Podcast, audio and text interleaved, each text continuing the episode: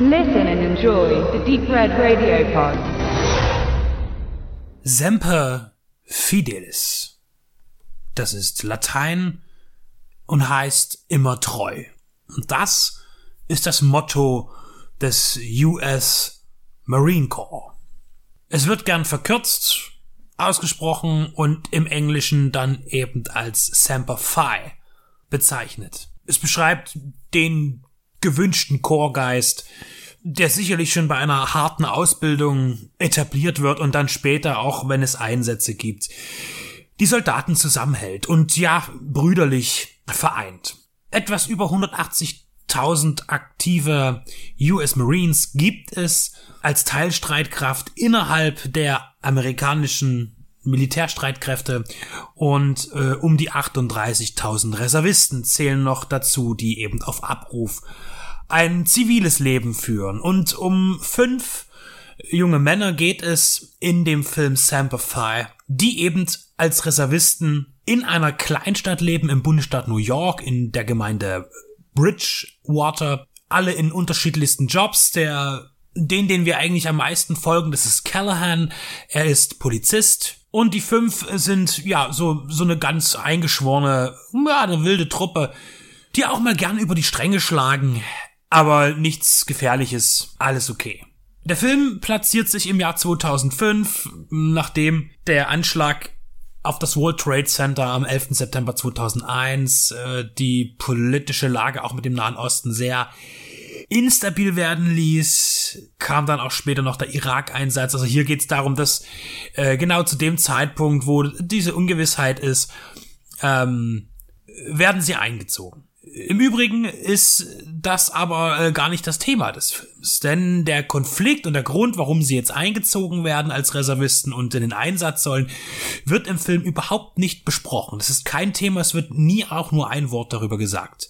Und äh, das ist einfach auch dramaturgisch gar nicht relevant, denn es geht nicht um Krieg in diesem Film. Nein, es ist ein Drama, das die Beziehung zwischen zwei Halbbrüdern beschreibt. Der eine ist Callahan und der andere ist Oyster. Und äh, Callahan ist der Ältere und tut Oyster auch mit bei sich wohnen lassen, weil der es nicht so richtig auf die Reihe bekommt.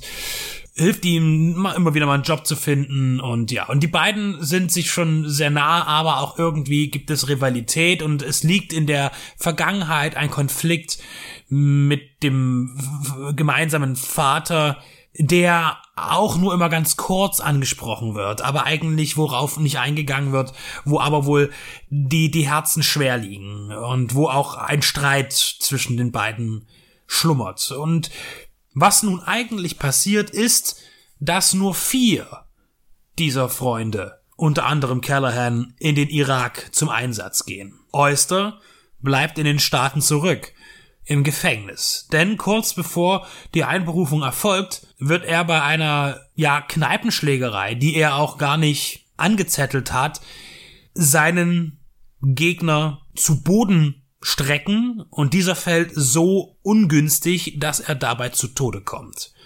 Er muss also ins Gefängnis für 25 Jahre. Jetzt kommt diese sehr kurze Sequenz im Irak und anschließend sind wir wieder zurück in, in Bundesstaat New York und nun geht es darum, die ganze Sache aufzuschlüsseln unter den Brüdern. Und Oyster mm, absolut mauert, weil er mit Callahan nichts zu tun haben will, denn Callahan ist es gewesen, der seinen Bruder verhaften musste.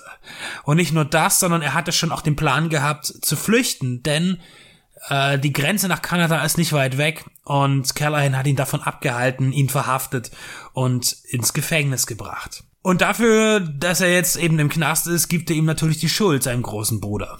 Das Problem ist, dass er im Gefängnis äh, viel Gewalt erleben muss, die vor allen Dingen von den Wärtern ausgeht gegen seine Person.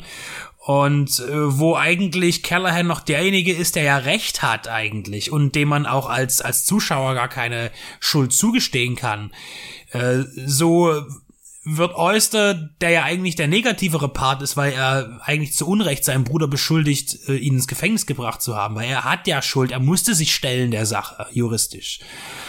ist es nun so, dass aber Callahan ein schlechtes Gewissen erringt, äh, weil er sieht, dass es ihm im Gefängnis so schlecht geht. Und er versucht natürlich, äh, ihn da rauszukriegen. Er versucht mit allen juristischen Mitteln, ihn zu verlegen, diese Missstände klar zu machen. Und schafft es dann tatsächlich auch. Und genau da kommen wir jetzt zu dem Punkt, wo der Film sich wandelt, denn dann wird es ein Escape-Movie. Denn tatsächlich versucht Callahan seinen Bruder beim Gefängnistransport zu befreien und in die Freiheit zu entsenden. Mich hat schon immer bei solchen Sachen gestört, was heißt das jetzt eigentlich, wenn ich irgendwohin flüchte, äh, vor allen Dingen äh, von den USA nach Kanada? Ich weiß jetzt nicht, wie die diplomatischen Beziehungen da sind und Auslieferungen und ähnliches ist auch erstmal egal. Aber selbst wenn ich irgendwohin abtauche, das ist ja auch kein Leben. Ja, man kann nirgendwo arbeiten, richtig arbeiten, um Geld zu verdienen, weil dann ist man ja irgendwo gemeldet mit einer gefälschten ID. Äh, weiß nicht wie, das ist, ist ja nicht so einfach heutzutage irgendwo hinzukommen und zu sagen, ja, hier, ich habe jetzt den und den Namen. Man ist ja auch irgendwo im System. Das heißt, ist das wirkliche Freiheit? Es ist eher eine immer andauernde Flucht. Aber das Ziel ist eben hier, äh, Oyster über die Grenze zu bringen. Das heißt eben wirklich, der Film wandelt sich von einem, ja, Vorstadtdrama zu einem Gefängnisausbruchsfilm. Neben den beiden Halbbrüdern, die anderen drei Freunde, die werden auch nebenbei noch ein bisschen angerissen. Äh, ist natürlich wichtig, dass man dort auch äh, zeigt, wie die zueinander stehen. Also ist ja wichtig, diese Freundschaft zu zeigen, denn er wird auch seine Freunde fragen, äh, natürlich dort mitzuhelfen bei diesem Gefängnisausbruch. Und der Film ist da schon sehr äh, real gehalten, er übertreibt es nicht. Wobei das Szenario an sich schon sehr unglaubwürdig ist, denn ich denke nicht, dass gerade ein Polizist, ein Mitarbeiter der Polizei und dann auch noch äh, Menschen, die ja auch für den Staat natürlich in Reserve arbeiten, äh, sich zu so einer Sache hinreißen lassen. Ja, vor allen Dingen haben sie alle Jobs und das ist ja schon immerhin äh, ein Hauptgewinn in den USA und äh, gut verdienen zu können. Und das ist schon äh, eine Sache, mit der man sich nicht beschäftigen darf. Ne? Äh, allerdings ist das Szenario trotzdem so weitestgehend authentisch gehalten. Also ohne große Action-Übertreibungen. Und auch die, die, die, die Heist-Atmosphäre zum Schluss, ja, zieht die Spannung nicht so ultra an. Jay Courtney spielt den Callahan, ich hatte so den Verdacht, dass eigentlich Jay Courtney mit Stirb langsam 5 als Sohn von äh, John McClane so ein bisschen in, ja, die Stirb langsam Übernahme machen sollte, um Bruce Willis abzulösen. Da ist ja auch nichts wirklich draus geworden und ähm, er hat sich dann auch nicht wirklich als neuer Actionstar etablieren können, da ja auch das Action-Kino in den letzten Jahren auch nicht wirklich großen Aufwind hatte. Es ist ja, geht ja über eher zum Eventfilm, zum Superheldenfilm, der ja nicht einzeln als Actionfilm zu bezeichnen ist. Dennoch ist er auch in diesen Genres erfolgreich, ist im DC Universe aufgetaucht und hat im letzten Terminator mitgewirkt. Ja, Semper Fi ist erschienen bei Ascot Elite Entertainment. Er ist ein sehr aufdringlicher Film, ohne die großen Übertreibungen, wie ich bereits sagte. Und vielleicht hätte es tatsächlich gut getan, hier und dort ein bisschen mehr äh, auf die Tube zu drücken, ein bisschen mehr, mehr Spannungsmöglichkeiten zu präsentieren. Das ist dem Film aber auch, glaube ich, nicht wichtig, denn es ist ihm, er nimmt es viel ernster, eben diese Bruderbeziehung zu zeigen. Und auch hier ist es dann wiederum interessant, dass auf viele Themen, die angerissen werden, gar nicht näher eingegangen wird. Der Film bleibt tatsächlich sehr oberflächlich, wo er doch viel andeutet und vertiefen könnte. Und auch der Übergang eben vom Drama zum, zum Fluchtfilm ist erstmal fühlt sich merkwürdig an. Es, es hebt den Film auf jeden Fall nach einer Zeit auf eine neue Ebene und gibt ihm ein bisschen Schwung. Am Ende muss man aber sich eingestehen, dass man ein sehr unzufriedenes Endprodukt hat. Irgendwie hat man das Gefühl, dass noch was fehlt oder dass man hätte noch mehr sehen hätte wollen oder müssen.